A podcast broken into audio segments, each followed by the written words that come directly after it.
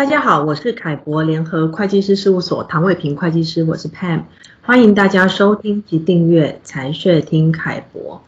大陆人民银行近期发布了一号文哦，是关于开展大额现金管理试点的通知。那分阶段在河北省、浙江省跟深圳呢，展开了为期两年的大额现金管理试点。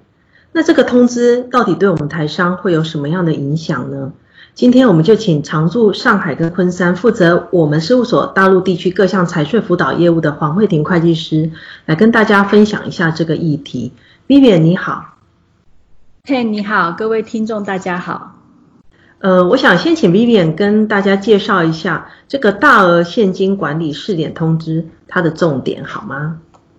好的。这个大额现金管理呢，第一步是二零二零年七月开始会在河北省试点，第二步是在二零二零年十月开始在浙江省还有深圳市试点，用来全面规范呃整个商业银行大额的现金业务。试点的期间是两年。那大额现金管理的标准，各地对公账户呃管理的金额起点都是五十万元。那对私账户管理金额的起点则分别是河北省十万元，浙江省是三十万元，深圳市是二十万元。那大额现金管理是以有实物啊现金实物交接的柜面业务为主，也包含通过大额高速存取款设备自助存取款的情况哦。那它既会监测单笔超过起点金额的交易，也会监测多笔累计。超过起点金额的交易哦，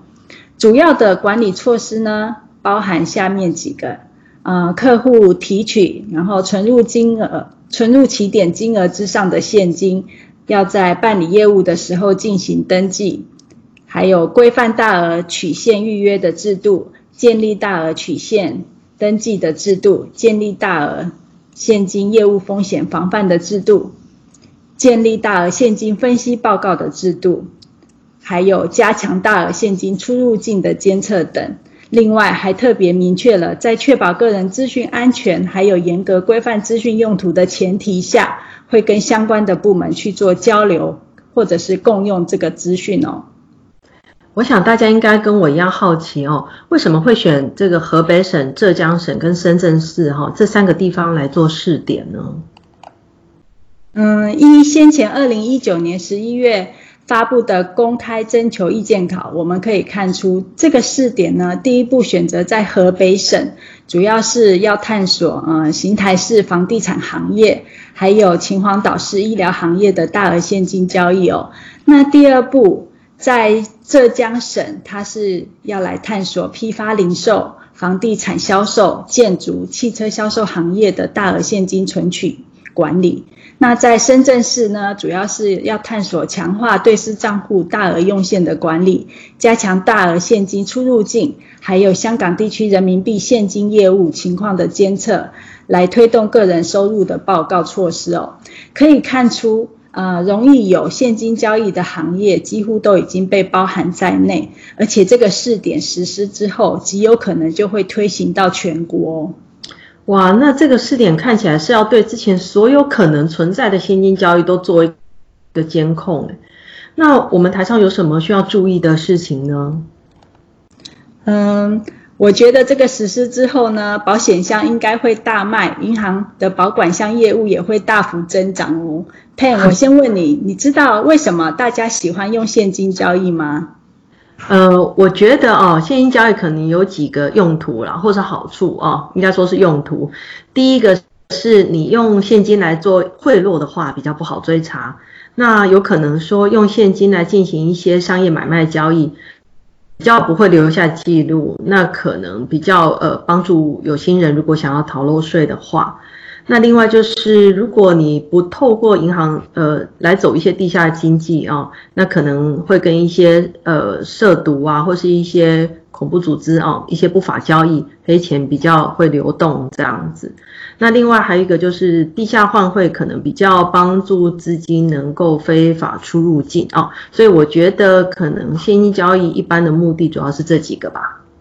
嗯，Pen 讲得非常的清楚。是的，推行这个大额现金管理的办法之后呢，除非啊，大家可以让现金交易跟银行脱钩，也就是说，你不要透过银行来做存款取款，否则所有的现金流都可以被银行掌握。资讯呢，还会被提供给其他像公安、税局等相关部门，之后要做不法的事情，就非常容易被追查了。那如果我们把钱放在家里或者是其他地方，可能也会担心被偷或者是被发现。更何况现在有了支付宝微信之后，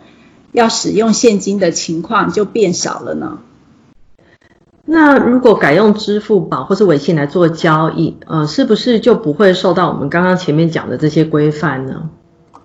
不是哦，除了近期试点的大额现金管理外，早在二零一六年的时候，中国人民银行就已经发布了金融机构大额交易和可疑交易报告管理的办法，它有规范金融机构要报告大额交易和可疑交易了，而且特别针对非银行支付机构。然后从事汇兑业务和基金销售业务的机构也都要适用报告这个大额交易和可疑交易。那人民银行也要求非银行支付机构，就是像支付宝、微信这些，还有银行机构之间应该要加强资讯的传递，为双方履行大额交易报告义务提供完整、准确、及时的客户身份资讯，还有交易资讯，然后持续来完善整个资金向下。有链条的资讯呢，所以不论是支付宝、微信间的转账，或者是银行账户之间的转账，早就全数列入规范了。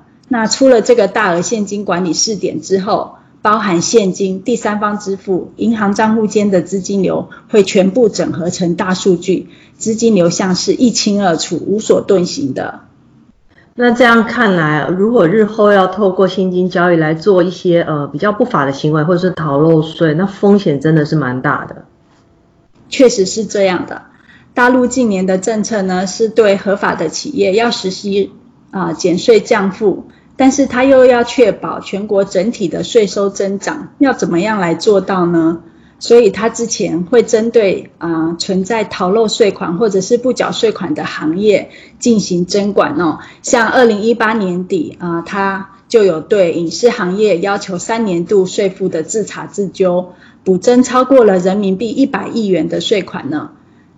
到今年的五月呢，我们有消息啊、看到。他有开始针对疫情期间销量大增的电商行业进行整顿哦，同样也是要求要自查三年的补税。那接下来大家猜猜又会是针对什么行业呢？